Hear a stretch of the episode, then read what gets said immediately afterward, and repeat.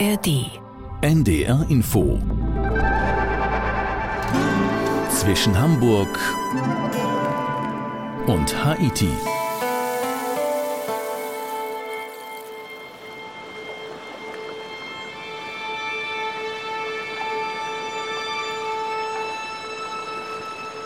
Die Sonne geht nie unter, das Postboot pendelt zwischen kleinen und kleinsten Inseln. Wir sind in Norwegen unterwegs, hier inzwischen Hamburg und Haiti mit Udo Schmidt. Wir sind zum Mitsommer an Norwegens Westküste im Land der Fjorde, in diesem wunderschönen, wohlhabenden und recht dünn besiedelten Land im Norden Europas. Carsten Fick war für uns im Postboot unterwegs, aber auch Forellenangeln und natürlich in der Sauna. Hallo Carsten. Sauna gehört dazu. Hallo Udo. Sauna gehört dazu, das würde ich auch sagen. Carsten, Mitsommer an Norwegens Westküste, die ist lang. Wo ganz genau warst du? Ja, wir sind eingestiegen in unsere Tour in Bergen. Zweitgrößte Stadt in Norwegen, liegt noch relativ weit südlich, so vielleicht äh, 350 Kilometer Luftlinie von der Südspitze entfernt. Und wir haben uns dann mit den öffentlichen Fähren hochgeschlängelt durch die Fjorde, durch die tausenden Inseln, mehrere Stops eingelegt, meist auf den Inseln. Und am Ende mussten wir dann gut viereinhalb Stunden wieder mit der Fähre zurück nach Bergen. Aber die Küste insgesamt ist natürlich irre. Wenn man da so eine gerade Linie legt von der Südspitze bis zum Nordkap, dann sind das rund 2300 Kilometer. Aber wenn man alle Inseln, die Küstenlänge der Inseln mit einrechnet, dann kommt man habe ich jetzt nicht nachgerechnet, aber ich habe es gelesen, dann kommt man auf über 50.000 Kilometer Uferlänge. Das zeigt schon, dass es da einiges zu gucken, einiges zu bestaunen gibt. Ihr habt euch durch die Fjorde geschlängelt, sagst du. Jeder kennt ja Fjorde, zumindest den Begriff. Nicht so viele haben Fjorde wirklich besucht und gesehen. Carsten, was zeichnet ein Fjord aus, außer dass man sich an ihm entlang schlängeln kann? Ja, extrem blaues Wasser, spektakuläre Motive, steile Felsen, aber auch diese unendliche Inselwelt. Wenn die Fjorde dann Richtung Nordsee nicht mehr ganz so eng sind, wenn sie sich langsam öffnen, Fjorde sind ja weit ins Festland reichende Meeresarme, so die Definition. Am Ende dann meist immer enger, immer tiefer, bis zu 1500 Meter tief übrigens.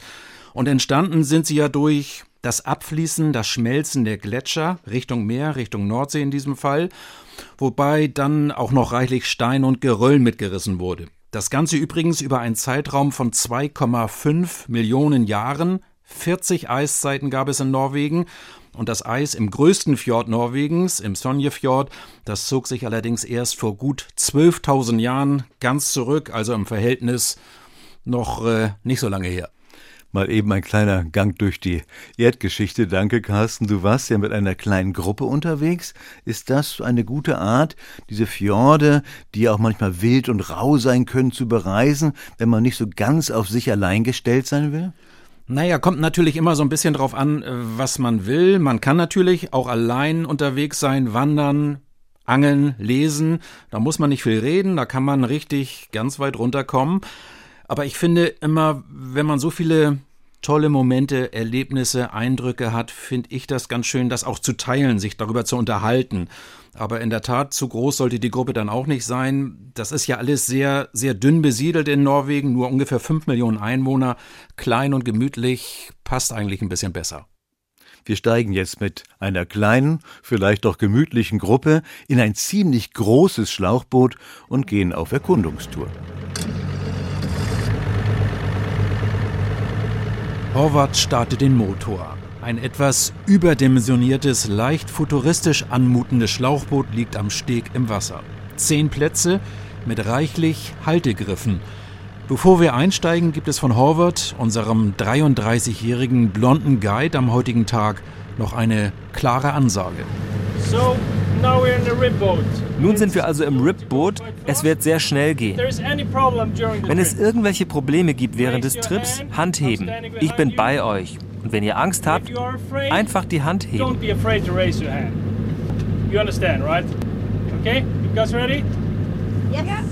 Klingt zumindest etwas beruhigend. Und auch unsere Ausrüstung deutet darauf hin, dass es gleich spannend werden könnte. Uh, Wir haben einen Anzug gegen Wind und Wetter, ihr habt eine Rettungsweste, Schutzbrille und Handschuhe. Damit seid ihr bereit, um den Wind in euren Haaren zu spüren.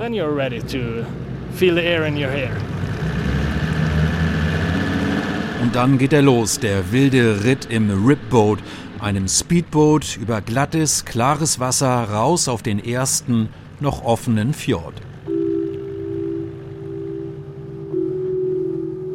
Wir sind ganz im Westen, hier wo sich Norwegen aus gutem Grund Fjord Norwegen nennt. Hunderte kleine Inseln, bewohnt und unbewohnt, Dutzende ertrunkene Täler, einst von den Eismassen zurückgelassen. Es ist ein Labyrinth aus Land und Wasser. Horvath steuert das Boot souverän und nach gut 20 Minuten mit reichlich Wind im Haar stoppt er den Motor. Wir sind an einer Forellenfarm, einer Zuchtstation angekommen, von denen es hier an der Westküste Dutzende gibt. In zehn riesigen, 60 Meter tiefen runden Bassins schwimmen Zehntausende Fische, einige schon in beachtlicher Größe. Sie bleiben hier für ca. 12 bis 18 Monate und werden dann 4 bis 6 Kilogramm schwer, bevor wir sie rausholen. Unsere größten Märkte sind Asien und die Vereinigten Staaten. Der Fischfang ist neben dem Öl- und Gasgeschäft in Norwegen immer noch die Haupteinnahmequelle. Das Land zählt seit langem zu den finanziell reichsten Ländern der Welt. Die Einkommen sind höher, die Abgaben deutlich niedriger als in Deutschland. Vielleicht auch ein Grund, warum die Norweger und Norwegerinnen meist sehr entspannt, freundlich und gelassen wirken.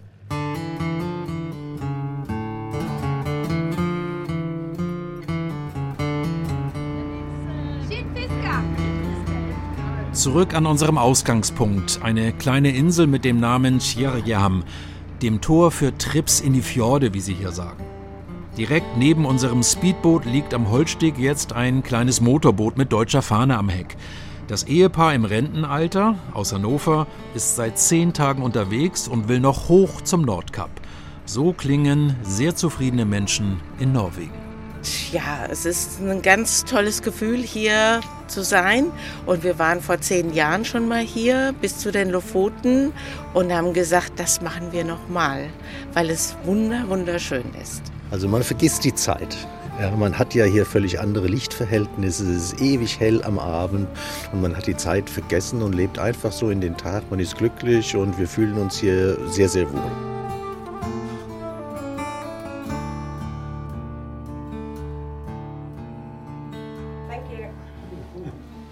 Okay, so this, uh, you saw the trout, so now you have to taste it. Inzwischen hat Horvath in einer kleinen, sehr gemütlichen Holzhütte ein leichtes Abendbrot vorbereitet. Auf dem Tisch steht, wie meist hier, ein großer Teller mit Fisch. In diesem Fall natürlich Forelle. Von dort, wo wir eben noch zigtausende Fische lebend gesehen haben. Das ungeübte Auge denkt aber zunächst eher an einen anderen Fisch kind of look if you, when you first see it it's look almost the same as a salmon. Es sieht fast so uh, aus wie Lachs. Und wenn man etwas näher rangeht, dann erkenne ich es als Forelle. Ich erkenne die Struktur, die Farbe noch uh, kräftigeres Orange als beim Lachs. Also ich uh, finde, es sieht noch etwas leckerer aus als der Lachs. So I think it looks more delicate than the salmon. Aber dann wird natürlich probiert. Kleine Happen in den Mund, genüsslich, Fast wie bei einer Weinprobe kreist ein Stück Forelle durch den Gaumen. Horvath beschreibt es so. Yeah, it's, it's almost like it's melting in my mouth. Ja, es ist fast so, als würde es im Mund schmelzen. Man muss eigentlich gar nicht kauen.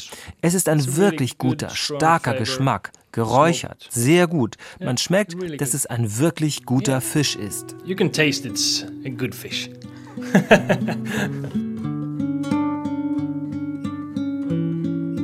Es ist inzwischen 23 Uhr und draußen ist es immer noch taghell. Ein beeindruckendes, weiches und ständig wechselndes Licht. Jetzt in den Sommermonaten kennt das Land so gut wie keine Dunkelheit. Ganz im Gegenteil übrigens zu der langen, sehr lichtarmen Zeit im Winter. Dann allerdings gibt es bei den Gästen in der uralten Holzhütte noch ein kurzes, ungläubiges Staunen. Zur Forelle wird nämlich Bier serviert, Kongöl, auf der Flasche das Bild von König Olaf V. Der Preis für dieses selbstgebraute ist allerdings beachtlich. Für 0,75 Liter 18 Euro. Auch das ist Norwegen bei all seiner Schönheit.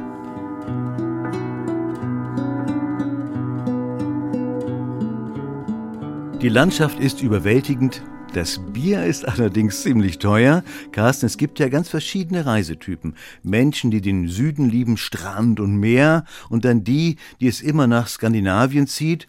Wozu zählst du dich?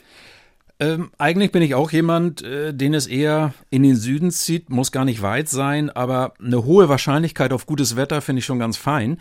Aber ich habe mich bei dieser Reise wirklich auch so ein bisschen in Norwegen verguckt, wobei man fairerweise auch sagen muss, jetzt im Sommer angenehm, nicht zu heiß, es wird so gut wie gar nicht mehr dunkel, ein fantastisches, auch wechselndes Licht.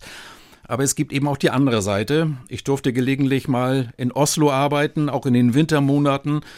Da ist ein komplett anderes Licht, ein komplett anderer Schnack ist das. Da wird es nämlich nur wenige Stunden überhaupt richtig hell und das äh, muss man dann auch mögen. Carsten, damit wäre schon mal beschrieben, warum man unbedingt nach Skandinavien äh, sollte. Ich höre immer wieder, dass Skandinavien aber von Mückenplagen im Sommer heimgesucht wird. Hast du das erlebt?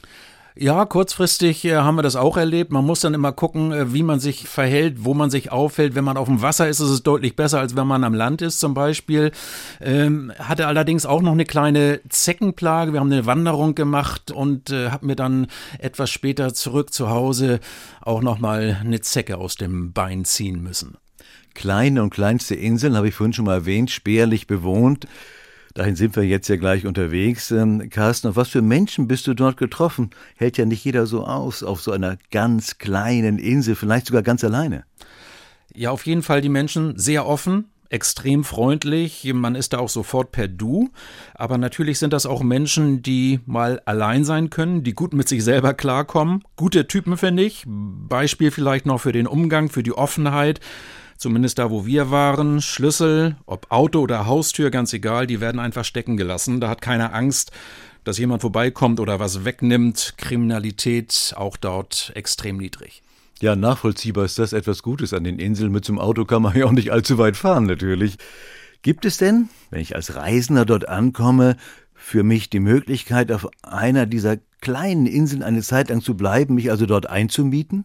Ja, klar, kann man machen. Auf den Inseln, die etwas größer sind, auf jeden Fall, wo nicht nur ein Mensch in seiner Hütte wohnt. Da kann man natürlich Ferienwohnungen mieten, findet man im Netz ganz leicht über die Portale. Da gibt es auch ein ganz umfangreiches Angebot, wenn man möchte, auch etwas exklusiver. Wer es aber dann doch ein bisschen uriger möchte, es gibt viele gute Campingplätze für Wohnwagen, für Wohnmobile. Man kann sich aber auch eine kleine, eine ganz einfache Hütte dort mieten. Das ist auch sehr nett. Aber dabei immer daran denken, ein paar Sachen mitnehmen von zu Hause.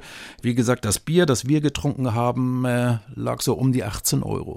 Ja, das ist ein bisschen viel. Da sollte man sich auf jeden Fall bescheiden, wenn es geht. Wir sind jetzt mit Carsten Fick und dem Postboot unterwegs an der Westküste Norwegens.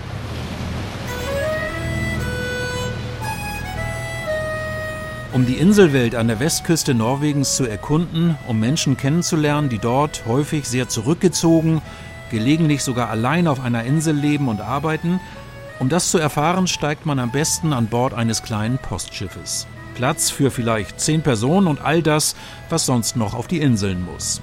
Kapitän Hans ist 62 und macht diesen Job nun schon seit gut 20 Jahren. Uh, uh, Wir transportieren meistens die Leute von hier. Ansonsten Lebensmittel, Pakete, Post, eigentlich alles. Sogar Schafe. Von den Inseln. Dort haben einige Bauern Schafe. Und um sie dann zum Schlachter zu bringen, da nehmen sie dann dieses Boot. Wir sind inzwischen in der Gemeinde Solund, die ausschließlich aus Inseln besteht. 1700 sollen es sein. So ganz genau gezählt hat länger keiner. Kapitän Hans, der früher mal Fischer war, macht diese Tour fast täglich auf Bestellung dorthin, wo die Menschen ihn brauchen. Du kennst jeden auf den Inseln. Du weißt, was sie brauchen. Und eventuell gibt es ein paar ältere Leute, nach denen man schauen muss. Wenn wir sehen, der Briefkasten ist nicht geleert, dann gucken wir, ob alles okay ist. Aber heute leben ja nicht mehr so viele Menschen auf den Inseln. In der Tat sind die meisten der oft saftig grünen Inseln unbewohnt. Manchmal grasen nur ein paar Schafe. Heute sind es acht Stops, die Kapitän Hans geplant hat, acht Inseln mit gerade einmal etwas mehr als 20 Bewohnern.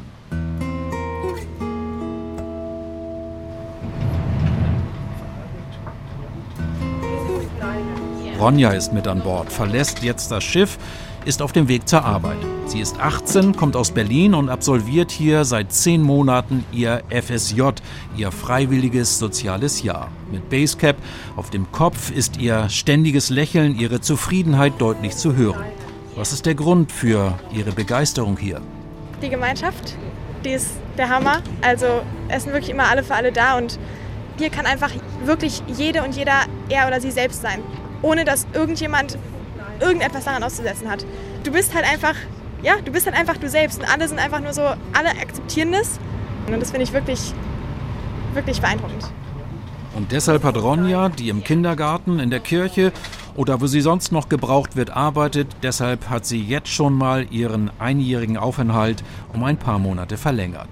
Doch es gab auch Zeiten im Winter, da fühlte sich das Leben nicht so leicht an. Wie hart war die Zeit? Sehr. ähm, vor allem im Winter war es für mich sehr hart, weil es jetzt für mich ein sehr abrupter Wechsel war zu meinem Leben davor. Habe plötzlich angefangen zu arbeiten, bin von meiner Familie getrennt, von meinen Freunden getrennt, dann wird es richtig dunkel. Ich habe im Winter auch tatsächlich öfter überlegt, abzubrechen und nach Hause zu fahren, weil es wirklich, wirklich zehrend war. Ähm, habe mich dann aber immer so mit dem Gedanken an den Frühling und an den Sommer so aufrechterhalten. Aber ich würde sagen, dass die Gemeinde mich hier tatsächlich auch hier behalten hat, mir geholfen hat, da quasi so durchzukommen. Und das ist es auch, was man ganz besonders auf den Inseln immer wieder hört. Diese Gemeinschaft. Jeder ist für jeden da, man kennt sich, hilft sich, schaut nach den anderen. Die Menschen wirken extrem zufrieden.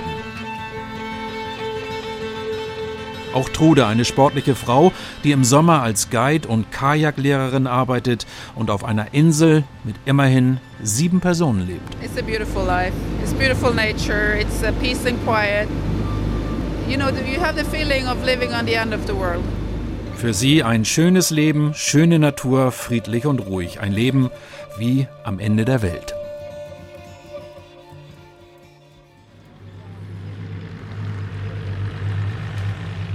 Und dann lernen wir Rohr kennen.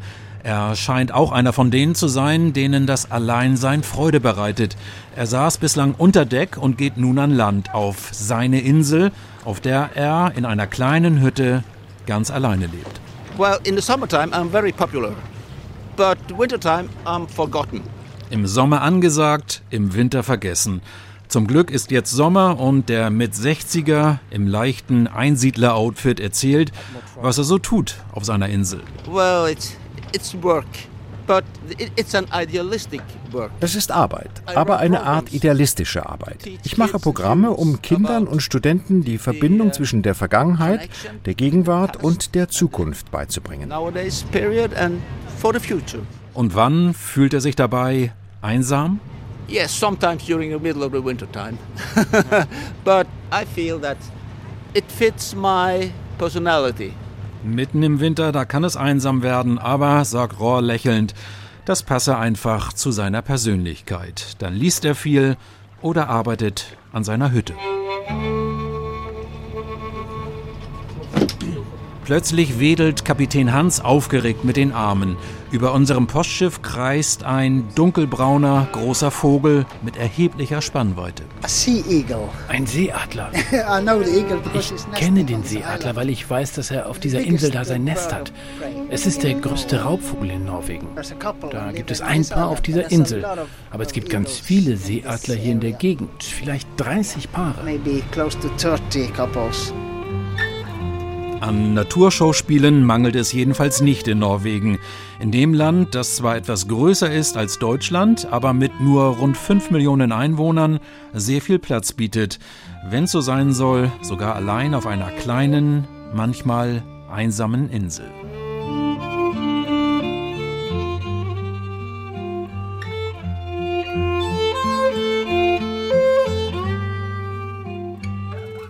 Naturschauspiele in Norwegen, Carsten, was hat dich am meisten beeindruckt? Was hängen geblieben ist bei mir, auf jeden Fall das Licht, diese auch wechselnden Farben und Eindrücke, dazu das Wasser, auch wenn es kalt ist, und dann auch diese unzähligen, mal grünen, mal schroffen, zum Teil sehr kleinen Inseln. Es soll 150.000 Inseln in Norwegen geben. Dieses Zusammenspiel der Natur, ja, das hat Eindruck hinterlassen. Ich habe ja vorhin mal gesagt, Norwegen ist sehr wohlhabend, bei nur fünf Millionen etwa um und bei Einwohnern. Ist das auch auf den kleinen und kleinsten Inseln zu spüren? Ja, zumindest wenn sie bewohnt sind, natürlich. Aber allein schon, dass die kleinsten bewohnten Inseln, selbst wenn da nur eine oder zwei Personen drauf wohnen, dass die versorgt werden, da wird die Post gebracht, man kümmert sich. Die Menschen haben ein deutlich höheres Durchschnittseinkommen als in Deutschland, geringere Abgaben. Es gibt einen riesen Staatsfonds zum Beispiel für die Renten. Also die Menschen wirken sehr zufrieden, sehr ausgeglichen, das merkt man und äh, das hat meiner Meinung nach auch was mit der sozialen Absicherung zu tun. Wenn ich jetzt, na sagen wir mal, eine Woche Zeit habe, was muss ich unbedingt gesehen oder erlebt haben? Ja, ich würde sagen, Inselhopping an der Westküste, gut von Bergen aus zu machen, auch mal rein in so einen Fjord, wenn es richtig steil, wenn es richtig eng drumherum wird. Und dann je nach Neigung natürlich wandern, klettern oder aber sich das Abendbrot mit der Angel selbst verdienen, selbst erarbeiten, kann man schon auch mal einen dicken Fisch rausholen.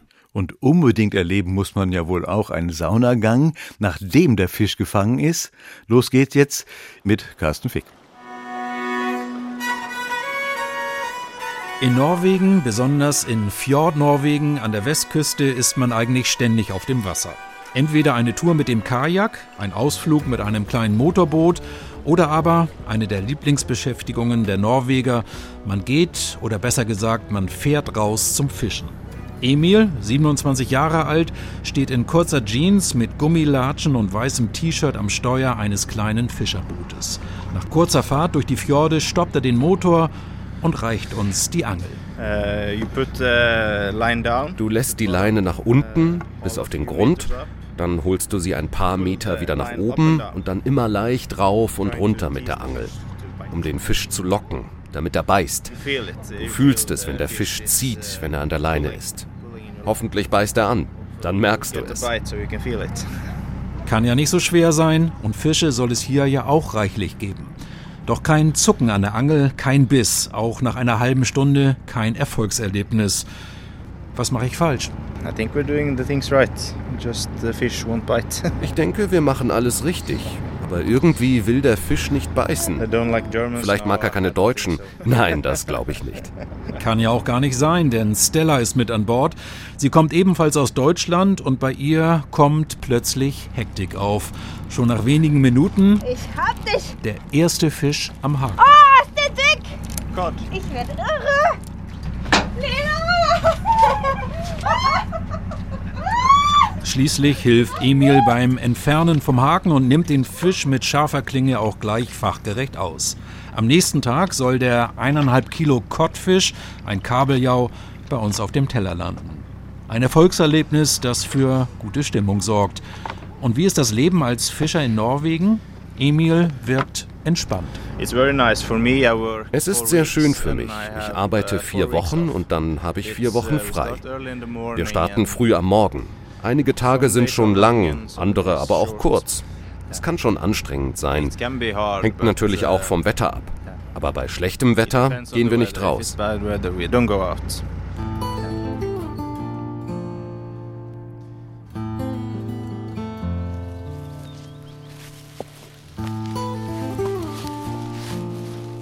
Auch an Land gibt es an der Westküste einiges zu sehen, zu erleben und zu erwandern.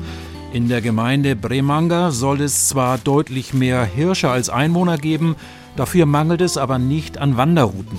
Anne Irene kennt sich hier bestens aus und möchte diese eher unbekannte Region auch den ausländischen Touristen etwas näher bringen. Oh, we have about 150 hikes that are marked and the trails are cleared. Wir haben etwa 150 Wanderwege, die markiert und gut zu laufen sind. Uh, Von grün markiert, leichte Wege über blau, mittelschwer bis zu rot, also etwas anspruchsvoller. Und am schwierigsten dann noch schwarz. Man hat immer auch die Möglichkeit, entweder bei schlechtem Wetter an der Seeseite oder bei gutem Wetter mehr in den hohen Bergen zu wandern. And in Norway we usually drink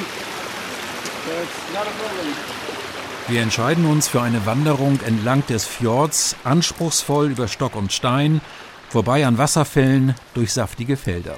Das Ziel Hornelen.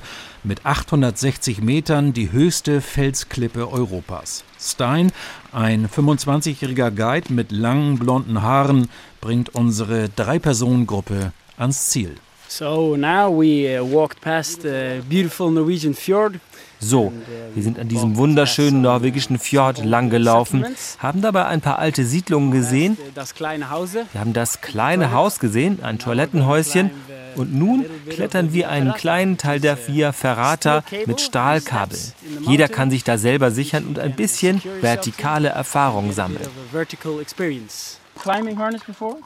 Uh, no, not really. Okay. Heißt, es wird geklettert und zwar senkrecht nach oben, mit Helm und Geschirr, eingehakt, gesichert an einem Stahlseil.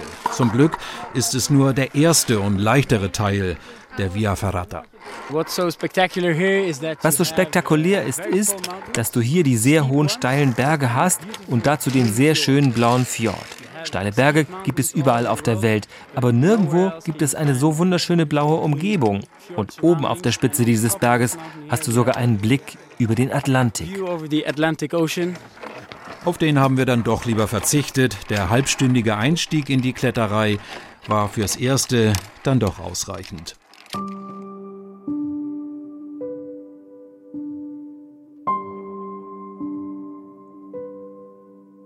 Nach so viel echter sportlicher Betätigung tut dann am Abend doch noch etwas Entspannung gut. Und da darf natürlich der Besuch in einer Sauna nicht fehlen. In diesem Fall eine schwimmende Sauna auf einem Fjord. Sieht aus wie ein übergroßer Schuhkarton mit Fenstern. Der Blick hinaus in die Natur sensationell. Übrigens, in Norwegen geht man bekleidet, also mit Badehose oder Badeanzug in die Sauna. Ich treffe Beate, die mir erst einmal Saunen auf Norwegisch erklärt. Die Sauna ist einfach eine schöne Möglichkeit, sich aufzuwärmen nach einem kurzen Eintauchen in den Fjord.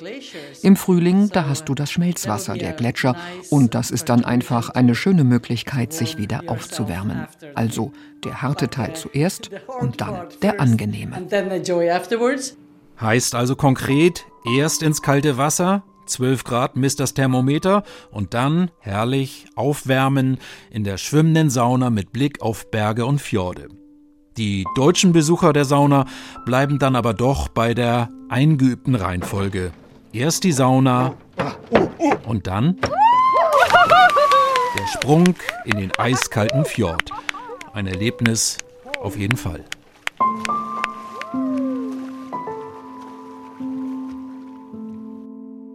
Der eiskalte Fjord. Carsten, mehr Natur geht ja wirklich kaum. Wie sieht es denn, tja, in der Gegend dort an der Westküste mit Stadt aus? Ist Bergen eine Reise wert? Bergen finde ich gut. Sollte man sich vielleicht am Ende so einer Reise zwei bis drei Tage auf jeden Fall gönnen. Gern natürlich in den Sommermonaten. Viele Berge drumherum, auf die man rauflaufen oder auch mit einer Zahnradbahn rauffahren kann. Sensationelle Ausblicke besonders am Abend, wenn die Sonne nicht untergeht. Viel Leben im Hafenbereich, alles spielt sich da draußen ab. Und es gibt ein sehr beeindruckendes UNESCO-Weltkulturerbe in Bergen, Brücken aus der Zeit der Hanse, die alten Kontore, sehr schön erhalten, ganz zentral, direkt am Hafenbecken gelegen, sollte man auf jeden Fall auch mal gesehen haben. Mit Carsten Fick waren wir. An der Westküste Norwegens, haben die Fjorde kennengelernt, die Postboote, die kleinsten Inseln und ich habe das Gefühl, da muss ich auch mal hin. Carsten, ich danke dir. Sehr gern, sehr gern. Und das war auch zwischen Hamburg und Haiti mit Udo Schmidt. Die Sendung wurde produziert von Hanna Brünjes und Konrad Winkler. Denne sangen er ingen brakksang fra det ubevisste sjelesiv. Denne sangen er en brusebekk, blinkende av trass og liv. En skadet fro, men enkel sang om glede. Sang til den freudske leder. På lidstang ble han, vi vil ha Freuds hode på en stang. For denne sangen så blir vi rike, den misunner ingen, den begjærer bare, men misunner ingen noen kjønnsorganer. Den har kjønn i lange baner. Ai, ai, ai,